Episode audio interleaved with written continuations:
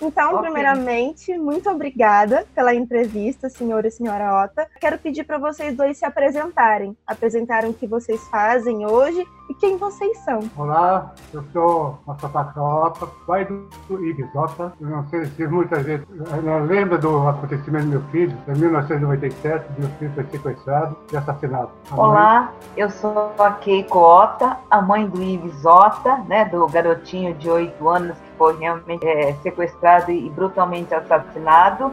E hoje a minha profissão é do lar e comércio. Senhor Isota, é, eu conheço a história, eu contei ela. De acordo com relatos e divulgações públicas, eu quero saber de vocês o que aconteceu com o Ives. A gente era comerciante, pessoal em 95 nós lançamos a loja de 1,99. Nós somos os primeiros pioneiros em São Paulo a lançar essa novidade em São Paulo. Foi uma novidade tão grande que a minha loja ficava lotada o dia inteiro. 40, 40, 50 mil peças era pouco que eu vendia por dia. É, essas pessoas que faziam segurança na minha loja cresceram os olhos e resolveram sequestrar meu filho para pedir resgate. No dia 29 de agosto de 97, ele foi sequestrado só ficamos sabendo do, do acontecimento da morte do meu filho depois de 11 dias. Foram 11 dias de tortura para mim, tentando negociar com os sequestradores, e foi uma luta muito grande. Eu fiquei sabendo que no dia, no dia 29 que ele foi sequestrado, na madrugada do dia 30, eles mataram meu filho e começaram a negociar comigo. Eu, com a esperança de trazer meu filho só em salvo, sabe? Eu vendia qualquer coisa para trazer meu filho de, de volta. Trabalhava com a gente, né? E essas pessoas trabalhavam justamente 10 anos nessa loja de São Miguel Paulista. Uma das filiais, né? Nossa, que é em São Miguel Paulista. Então você imagina a sensação que deu de traição, né? Eles participavam da nossa festa. Não tinha nenhum motivo para o Ives e nem o Masataka é, receber essa violência tão grande. Então, é, realmente foi assim um momento muito triste para nós, de ódio, de raiva, de vingança, de sofrimento, né? Aquela espera pelo Ives e não ocorreu. Foi muito doloroso. Eu não sei nem descrever é, a tristeza, né? Vocês acabaram de falar que a pessoa, né, que o segurança que assassinou o Ives era de confiança. Então, como vocês se sentiram ao saber que foi uma pessoa de confiança que matou o filho de vocês? Gabriela, na época era revoltante, porque nós tínhamos aquela sensação de traição, é, que não temos proteção, entendeu? As pessoas estão lá em volta da gente, a gente não, nem dá conta de que eles poderiam ter feito aquilo. Né? Então, é, é a gente quer vingar, mas aí nós aprendendo perdão, estudando, ouvindo, nós estamos aprendendo que o Ives teve que fazer esse papel, eles também têm um papel, né? Então mudou completamente, mas no momento ficamos revoltados e é normal, natural mesmo. Porque imagina arrancar um filho, né, Ópita?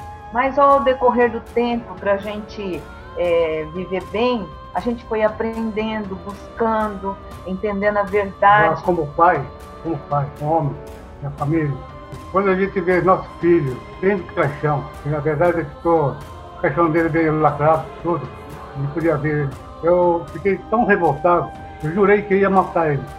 Eu jurei fazer vingança. A minha vida mudou totalmente. De, de empresário, virei um vagabundo, um bebum, porque eu não, eu não queria voltar para minha casa mais. Eu ficava o dia inteiro na rua, nos bares, bebendo, bebendo, bebendo.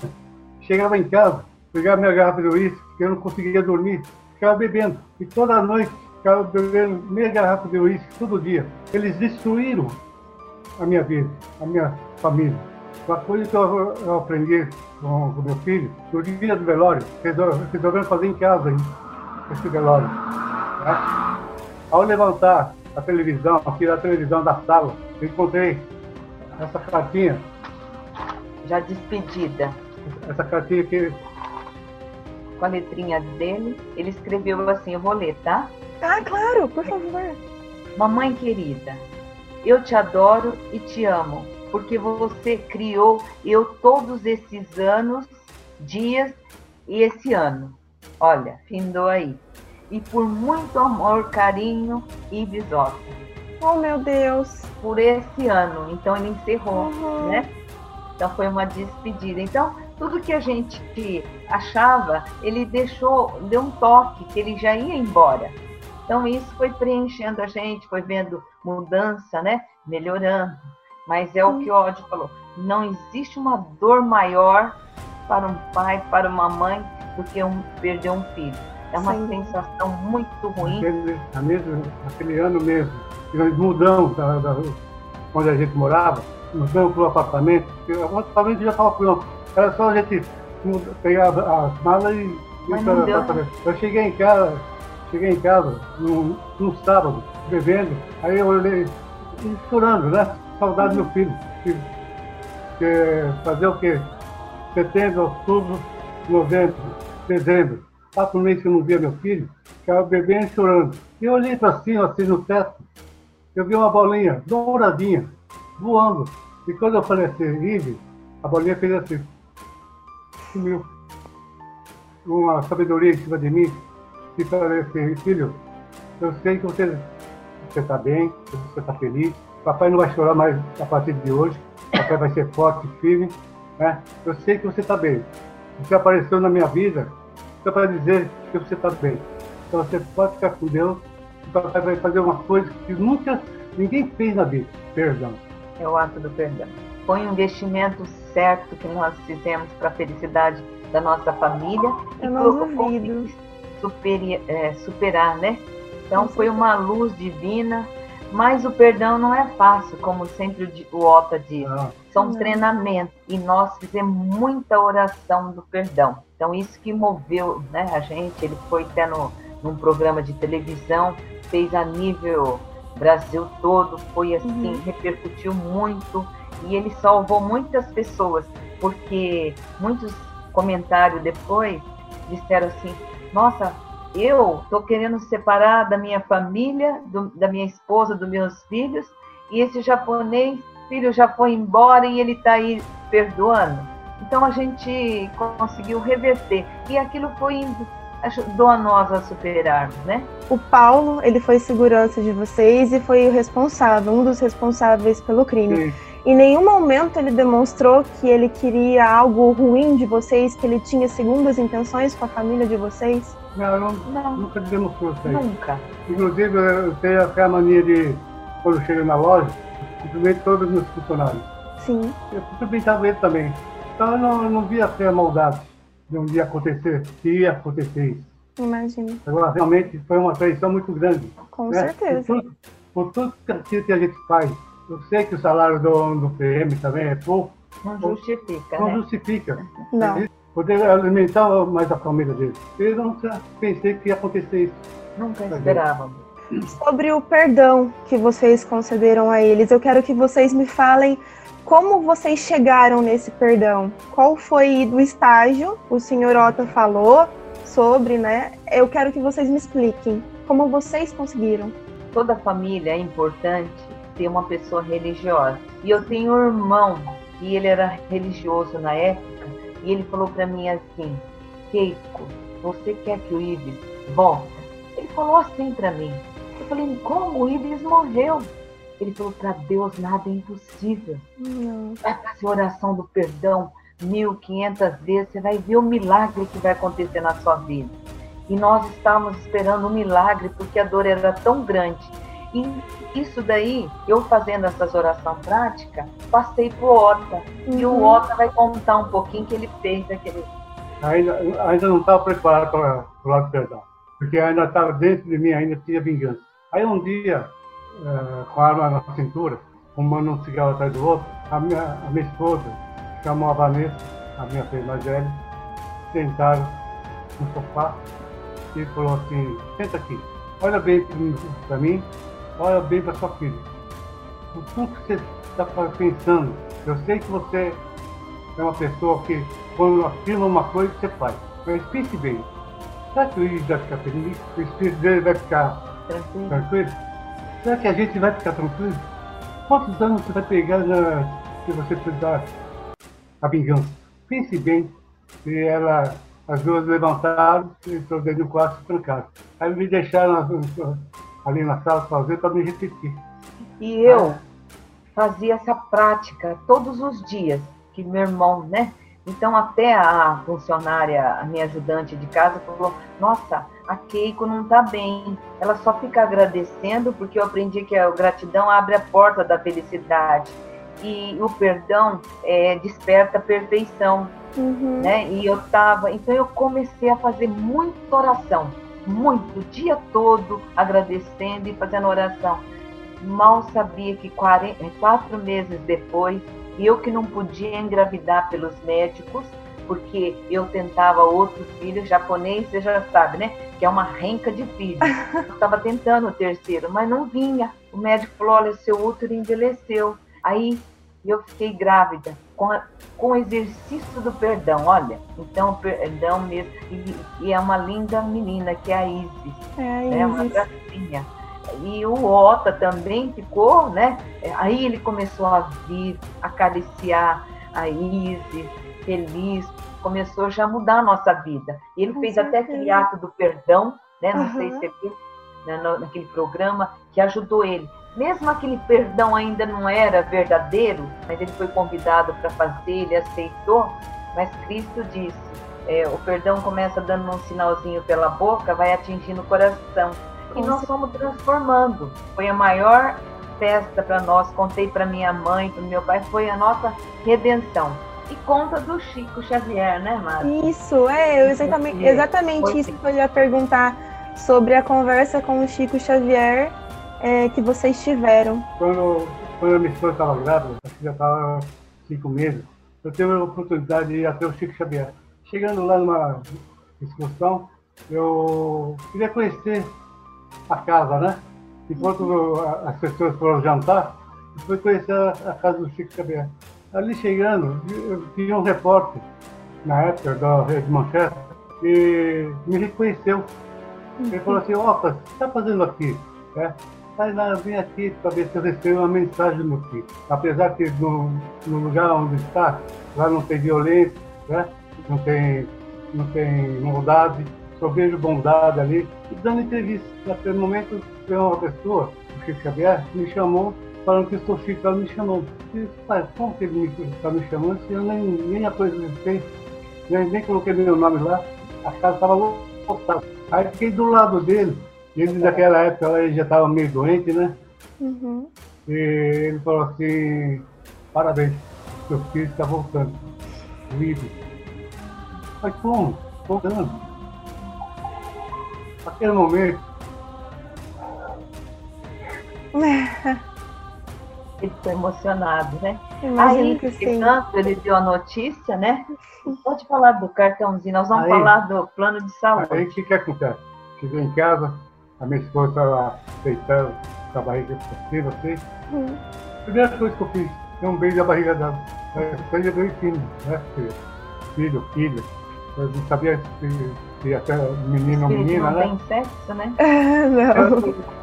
E ela falou, não, você não sabe se é menino ou menina, né? Aí tá bom. Outro dia. Aí no outro dia, eu estava eu tava sentado no meu escritório ali, em nome da minha filha, né? Eu pensando assim, o nome que eu coloco eu quero colocar o nome da minha filha em homenagem ao Ives. Aí comecei a escrever Isaula, Isabela, e nada batia. De repente, o telefone na minha casa toca, uma, uma senhora da Grande Paulista, liga assim e fala assim, olha, só, você não me conhece, mas essa noite eu tive um sonho com o Ives. O Ives estava no vídeo, avisou o pai para colocar o nome dele de Ize. Então, nossa, eu falei Ize. E eu vi por telefone, né? Steve Teaser. Registrei ela.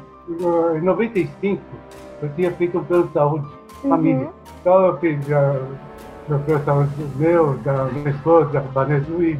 Em 2000, a minha filha, a Vanessa, procurando o documento dela, achou esse plano de saúde. Uhum.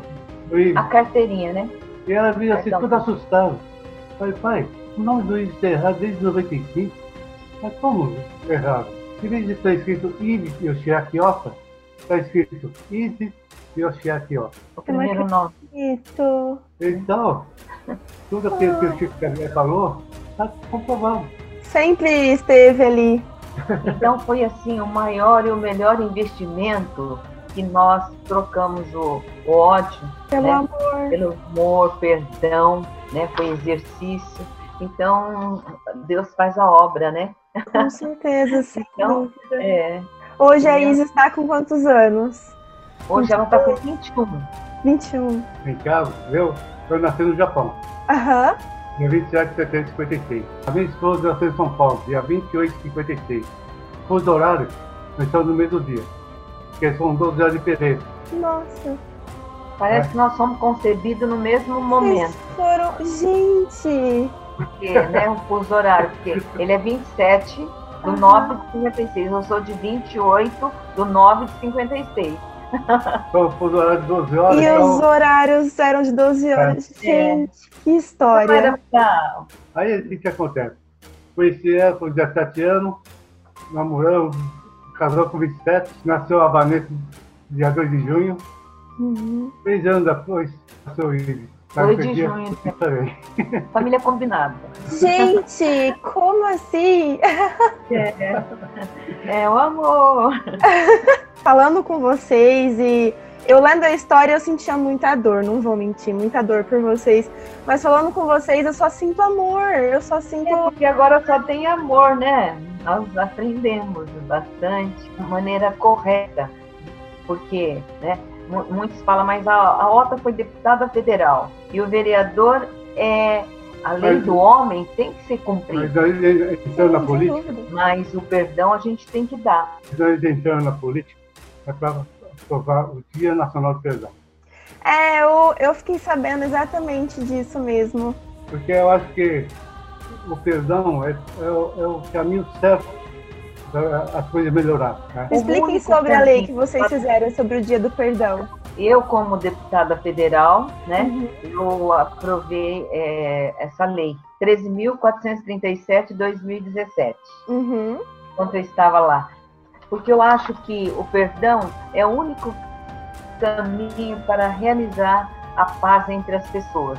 É o ódio que destrói, corrói, faz guerra, faz violência. A gente vê hoje, no século XX, o ódio imperando nas internets aí. As pessoas, a gente vê que realmente precisa ter uma mudança. Principalmente nesse momento que nós estamos vivendo agora, que temos que aprender. Então, na nossa amor de Deus corrigindo o destino do povo eh, da nação, né? Então, é importante. O perdão, ele não existe paz, fé, prosperidade, saúde, felicidade sem o perdão, perdão, nem justiça. O perdão é o único caminho para a realização da paz entre as pessoas. E o OTA também, ele fez é, a lei municipal, só no estado de São Paulo. de 1752 barra 2013. E nós mobilizamos todo ano com a Semana da Cultura de Paz, através do Instituto Ibisota, Fernando, né? Gabriel, né? quando eu convidei um dos assassinos para participar frente a frente comigo, ele aceitou. Porque eu, na época, o Tim Lopes, que é o produtor desse programa, ele falou para mim, nossa, quanto mais você perdoar, mais o Iris vai ficar feliz. Você quer ver a felicidade do seu filho? Vai lá perdoar. Traz esse ato do perdão, que é uma ação, né? Aí eu falei assim, então vamos fazer o seguinte, Piloto. Já que você está me convencendo, se você convencer os três, eu aceito fazer frente a frente com os três. Aí depois ele até presídio militar, tudo, conversou com os dois PMs, os dois não aceitaram. O motoboy, que estava no presídio da Avaré, ele aceitou. Marcamos o dia, nesse dia, ao levantar, eu entrei no quarto do meu filho. Tranquei a porta e falei assim, peguei uma vela, ajoelhei e falei assim, Ives, papai, vai fazer uma promessa para você que muitos pais não iam fazer, faria que eu, que eu vou fazer. Ficar lá frente a frente e perdoar o assassino. Eu quero que você fique feliz, eu quero que você torcer para papai fazer tudo isso aí. Tem seu nome, filho. Seu nome vai ficar guardado muitos e muitos anos. E fui até o interior. Antes de sair da minha casa, eu fiz oração. Né? Uma hora e meia ajoelhado, concentrei tanto em Deus, no perdão, que ao despedir da minha esposa, eu falei assim, eu estou indo lá, e, e é para assim, vai com Deus, e enquanto você estiver indo lá, eu vou entrar no quarto do meu filho, nosso filho, e vou fazer muita oração para você dar certo. Quando eu chego lá em Avaré, em frente presídio, vejo aquele muro enorme. Eu falei, meu Deus, o que, que eu vim fazer aqui? Cai, caiu a ficha. Eu falei, pessoal, me dá um tempo, eu quero conversar com Deus. E lá na frente eu vi uma árvore, caminhei até essa árvore, coloquei minha mão no chão. Falei, Deus, se realmente o Senhor estiver comigo aqui, o Senhor está comigo lá dentro, eu não sei o que eu vou fazer com essa pessoa que vem na minha frente. Eu vou pedir três coisas para o Senhor. Que o Senhor me dê força, que me dê sabedoria, que me use como seu instrumento.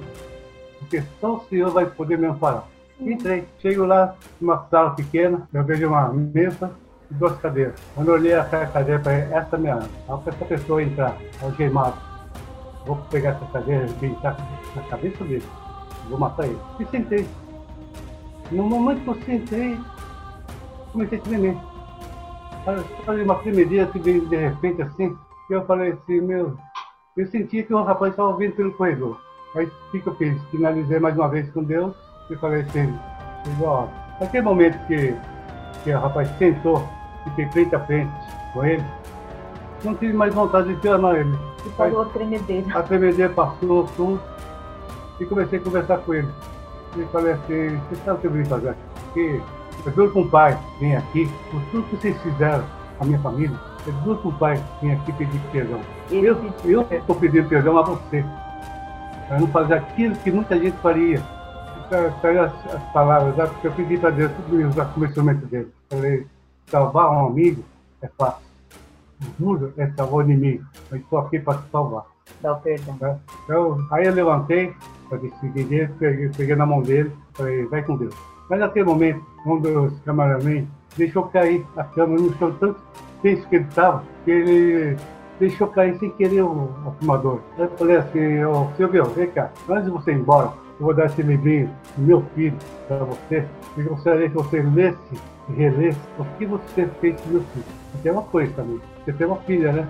Quando eu falei que ele tinha uma filha, regalou os olhos, deu um passo atrás e ele falou assim, não falou nada, ficou regalado os olhos dele. Parecia, você tem uma filha linda, eu conheci ela na sua casa, onde estava meu filho sequestrado, uma menina linda. Sabe uma coisa, Silvio? O que você fez com meu filho? Eu quero comprar a sua filha. Eu desejo que ela cresça, que tenha um casamento muito feliz, que tenha muitos filhos, porque meu filho não vai poder dar para mim. Você tirou a vida dele uma criança de 8 anos de idade. Você pensou que eu ia fazer a mesma coisa que você fez com meu filho? De jeito nenhum. Eu quero a felicidade dela. Naquele momento ele começou a chorar. Arrependeu. Todo eu admiro muito a coragem de vocês. Foi bom. Aí quando você saiu do presídio, o que, que aconteceu? Toda aquela coisa ruim que estava dentro de mim, que é a vingança, a raiva, ódio, vai, tinha coisa, coisa negra dentro de mim assim, ficou igual. E o pé? Aquela ferida que eu tinha na carne, ela cicatrizou, porque realmente era um, um ódio que... Era ódio. O Silvio foi o único que confessou o crime, né? É. é. Muita gente questiona, fala assim, mas vocês não, não têm mais problema de infelicidade, é, tristeza? Não temos mais. Não precisa tocar mais no corpinho físico do Igor. Uhum. Ele tá, transcendeu, ele está dentro da gente na nossa atitude, no nosso trabalho, no nosso pensamento, no amor. Então é uhum. isso que nas pessoas que a gente atende lá no Instituto Ibisota, as mães que perdem filho, uma hora nós vamos encontrar, porque Cristo prometeu a imortalidade do espírito. Então, nós também vamos estar tudo bem, né? Em breve vocês estarão com ele. Em 2005, o STJ determinou que os três acusados da morte do Ives passassem a cumprir pena em regime semiaberto.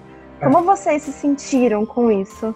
Indignado, indignado, porque eu acho que quando a justiça condena, foi comprovado que foram eles que foi, foram condenados a 43 anos, eles têm que cumprir pelo menos, apesar que não, não existe. É, o teto máximo é 30, 30 né? A progressão de pena. Eles reduziram para 6 anos em semi-aberto e sem, sem avisar a gente. É então, eu fiquei indignado com isso. Agora, como que eu tinha feito o ato de perdão, eu não vou voltar para trás, vou falar que eu sou aproveitador da morte do meu filho. Então eu deixei para lá, falei, deixa na mão de Deus. Só deixei na mão de Deus para ver o que vai acontecer. Porque realmente. É porque a, lei dos homens tem que ser cumprida. Sim. Porque como a gente né, é, mantém esse mundo em harmonia, as pessoas que cometem crime têm que pagar, né, para ter justiça. Mas, como a gente optou pelo perdão, que foi o maior e o melhor investimento, tivemos milagre, né? Como diz o Ota, entrego na mão de Deus, que Ele sabe o que faz. Porque eu não sei se a justiça estava esperando eu fazer justiça. É homem para homem e pai para pai. Se fosse filho dele, do, do juiz que liberou, será que gostaria de sentir o que eu senti? Então, é, é apenas as pessoas têm que sentir o que um pai quando perde um filho, outro pai que não perdeu, sentir isso também, porque não é fácil. Né? Ao divino aí, né? Mandou a Isis. Então foi a nossa redenção. Então, deixa por conta dele, né? Deus. Deus, Deus sabe o que faz. É, nós já resolvemos.